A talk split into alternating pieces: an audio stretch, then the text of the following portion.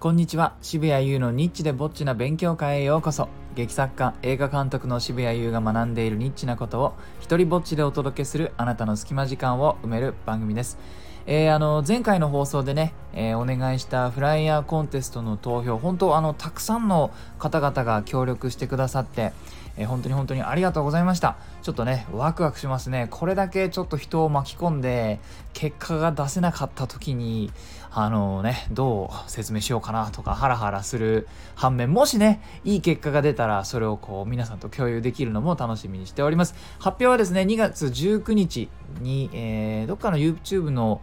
チャンネルでやるそうなので、えー、その結果をまたここでお話しできればとも思っております、えー、今日はですね今日の本題ですが、えー、セミナー舞台演出その撮影と編集の練習を放送する回というのをやろうかなと思います。えっ、ー、と、あさってですね、あのまた僕セミナーをやることになりまして、ね、だんだんね何屋さんなのかちょっとわからなくなってきましたが、まあ、なんかそのラジオやったり何かしらその教える機会があったりするものでやっぱ喋りがねもしかしたらもしかしたらちょっとできる方なのかもしれないという勘違いがね、えー、だんだん定着してきまして僕の心に、えー、そんなわけですねあの僕がほらあの撮った自分の演出した舞台をえー、こう映像にね収めてでそんなことをこうこういうふうにやるんですよみたいなことを言ってた流れからですね、え、ちょっと是非教えてくださいと。ちょっとセミナーを開いてくださいというお話をいただいたのでおっとまさかこのまさか私が 教えることになるとはというところはちょっとあるんですけれどもでも言いたいことはある。自分の中に経験値は溜まっている。えー、なのでねそれをこううまく体系化していこうと思ってまあここ数日整理してるんですけども、まあ、やはりね初めて教える内容なのでこう何て言うのかなケースバイケースのこういう時はこうしたらいいっていうのはたくさんあってもなんか体系化したりまとめて教えたりっていう方法はやっぱゼロから考えなきゃいけなくてまあねもういっそのことこの整理するプロセスをラジオで話してしまえと。ね、一人で黙々パソコンでなんか文字打つのもできますよ。だけれども、こうラジオで話すことによって一回自分のね、思考をクリアにして、で、ちょっともっと良くしたバージョンをそのセミナーの参加者にお届けすると。その、まあ、ドロドロしたバージョンを聞けるのはこのラジオのみというね、そんな感じでございます。そんなわけで、えー、作った舞台、まあその舞台上で、えー、上演されているものをまあ、何台かのカメラで撮ってそれを編集する時にどんなことを大事にしたらいいのかと、まあ、そんな話でございます。で考えた時にまあじゃあ僕はせっかく演出家なのでね舞台演出してる人間なのでどんなことを前提にして演出しているかっていうのをちょっとまず整理したいなと思います。ま、もう圧倒的にいつも考えるのは人間の目です。観客が何を見てるかとかえー、どういうふうに人間の目は動くかみたいなことをすごく考えてますね。えー、では人間の目どんなものかというとですね人間の目はまず動くものを追います何かどこか集中してたとして、えー、一点を見てたとしてもその端の方で何か動くものがあったらそっち一体何だろうっつって、えー、ほぼ見ないわけにはいかないぐらいそっちの方に一回視線は行くんですよね。なので動くものを追う。だから何かの出はけを隠したいとかね。一回お客さんの注意をそらしたい。まさにあの手品師とかがやってますよね。ミスリードとかって。こっちの手を右手を動かしてる間に左手で、えー、かを出したり隠したりみたいなことをやってるとかね。なので動くものを追うっていう習性を割と利用してます。あとですね、えー、人間の目は光るものを追いますよね。あ光を追う。なんか明るいもんがあったらそっち見ちゃうしなんかわざわざ暗いところを先に見るってことはしないしなんかできないかなとも思いますね。だからあじゃあえ、ー、とね舞台の右側でやってたけれどもじゃあそこを暗くして左側を明るくしたらまあ100人中100人がそっちを見ますよね。っていう風にして、まあ、明かりも結構誘導で使ってるなというふうに思います。えー、でざまあそのそこら辺の前提になってるのは人間の目っていうのはめちゃくちゃその僕らがね普段使ってるこう iPhone のカメラなんめちゃくちゃね優秀ですけれどもそれなんかよりももっともっと、え優れたカメラなんですよね、えー、自分の見たいと思ったサイズにズームしてるし、えー、ね、こう光量の調節露出ですね。それももうその都度その都度変えて、えー、見ています。なのでこの観客の優秀あの目目である優秀なカメラを、えどんな風にまあ、こっちがね操作できるかっていうのがなんか大前提かなと思います。で、えー、じゃあ演出家としてねあのそんな人間の目の修正を意識した上でどんなことを一番時間かけてやってるかなと。まあ少なくとも何て言うんですかなあのいい演技をしてほしいためにこうねここに感情を込めてほしいとかここは音が大きい方がいいとかそういったさまざまな頑張りはあるけれども映像に残すとなった時に演出している僕が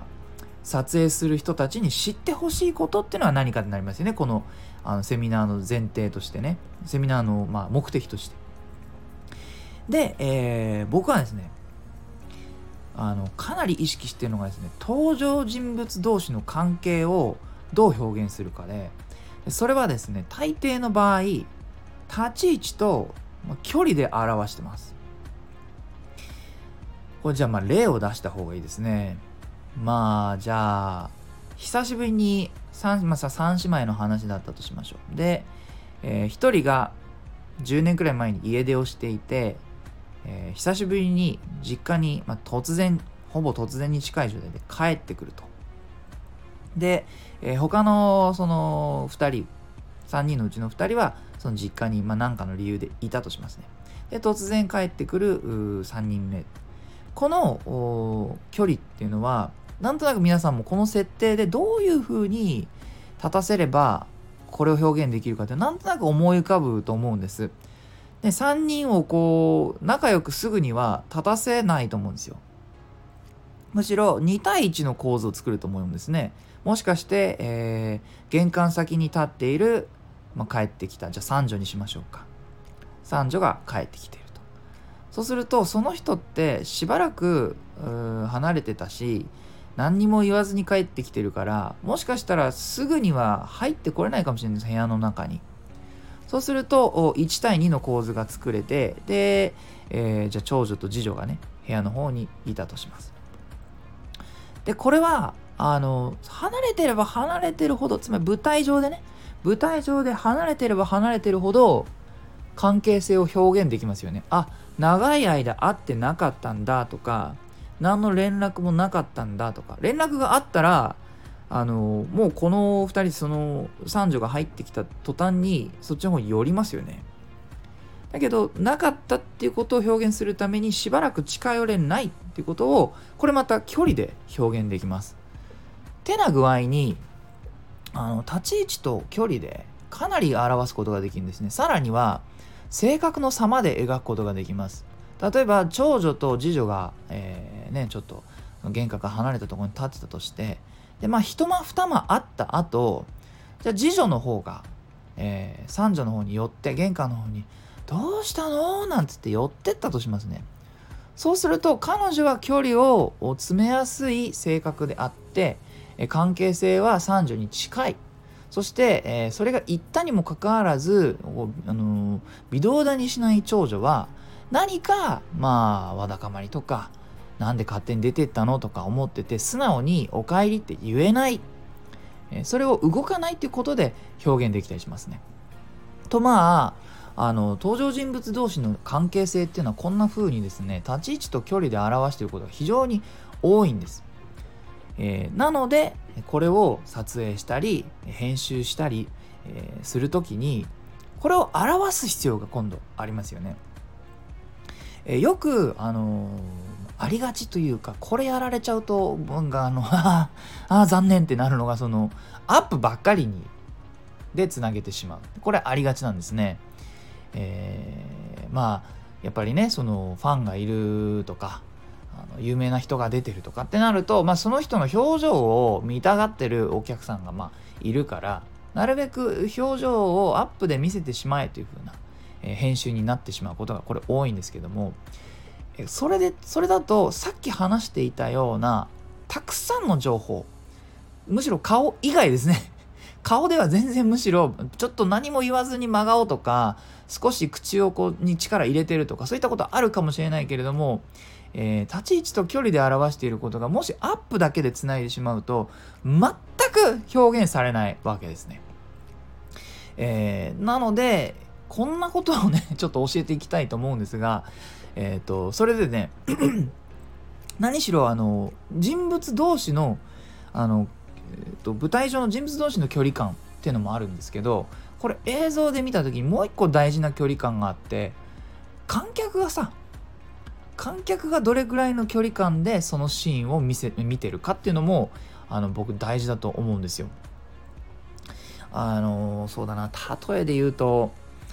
距離感のおかしい人って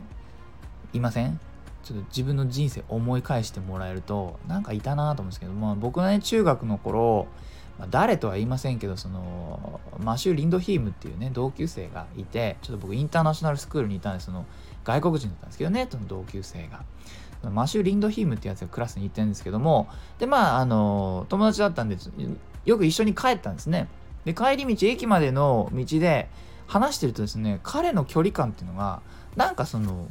僕の心地いいと思うものより近いんですよ。なんか一歩二歩ぐらい近い。ものすごい なんか肩が触るぐらいの、触れ合うぐらいの距離で、えー、話をしたいやつなんですね。そうすると僕が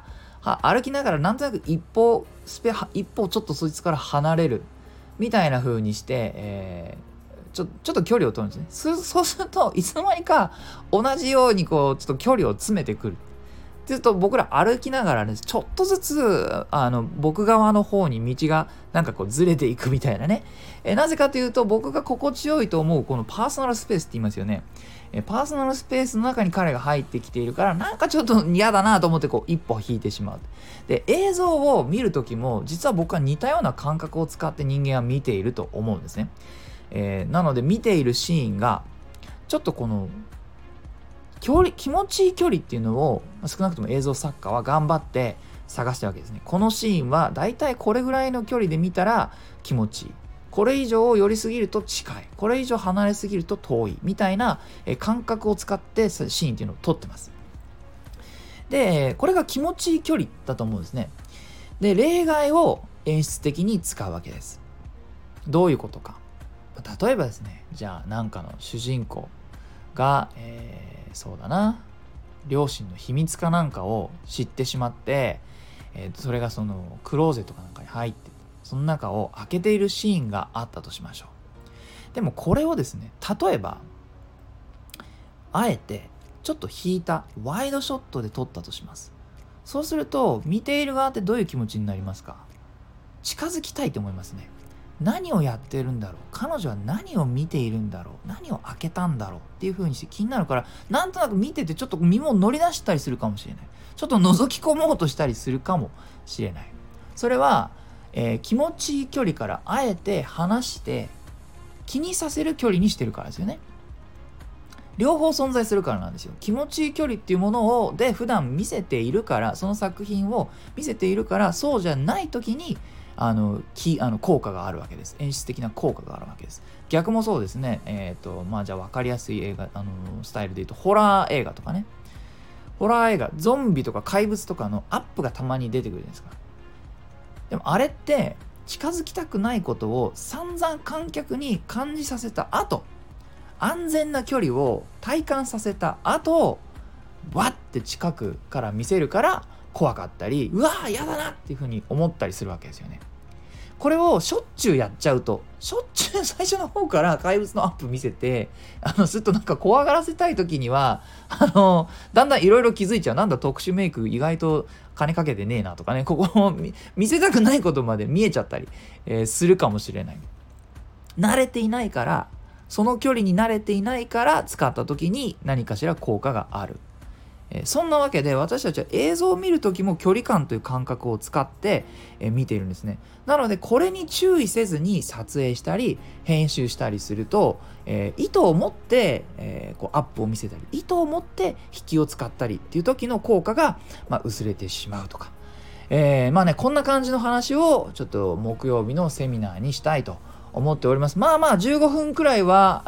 よどみなく喋れるので、まあね、3時間のセミナーなんでね、まだまだ2時間45分埋めなきゃいけないけれども、こんなことをやっていこうかなというふうに思っております。一旦ね、ここら辺で締めますが、もしね、これもね、もしかしたら公開できるかもしれないので、えー、気にしてくださった方は、えー、よかったら、そのセミナーをチェックしてもらえたらなと思います。えー、公開できなかったら、え、ごめんなさい。もうこの段階で謝っておきます。え、はい、えー、いいなと思ったらハートマークをタップしたり、フォローしてください。よかったら、あなたの番組や Twitter でこの放送を紹介してください。えー、このスタイフでも自由に使える使用許可、上演料不要の一人芝居コレクション、モノローグ集穴、そして第2弾の狭間は Amazon で好評発売中です。またですね、えー、僕が今散々話したこういった感覚を使いながら、えー、作った劇団牧羊犬第5回本公演、狼少年立花の舞台映像が2月25日まで配信中です。もうね、あと11日ぐらいしかないので、劇場の臨場感をぜひあなたのスマホやテレビで体験してください。それはすべて全部全部概要欄に貼っておきます。ではでは、渋谷優でした。